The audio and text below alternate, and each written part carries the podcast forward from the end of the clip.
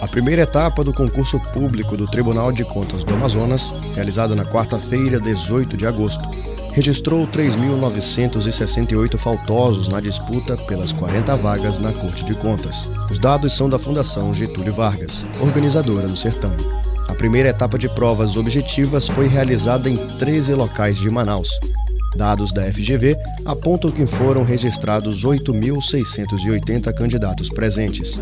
Deste total, 5.927 disputavam uma das vagas para o cargo de auditor técnico de controle externo na área de auditoria governamental e 2.753 candidatos disputaram as vagas para os cargos de auditoria de obras públicas e de tecnologia da informação, além de vagas para o Ministério Público de Contas. A previsão é que o gabarito da prova objetiva seja disponibilizado ainda esta semana no site da FGV, além dos locais de prova para a segunda etapa do certame.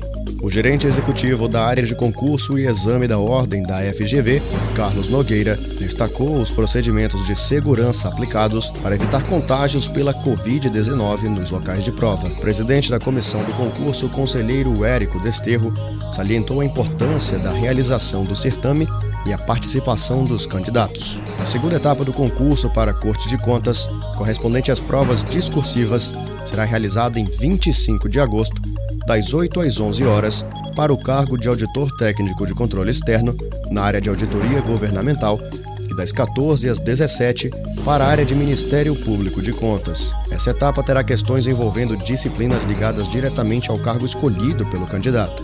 Conforme o edital, só serão corrigidas as provas discursivas dos candidatos que tiverem alcançado pontuação mínima na etapa objetiva.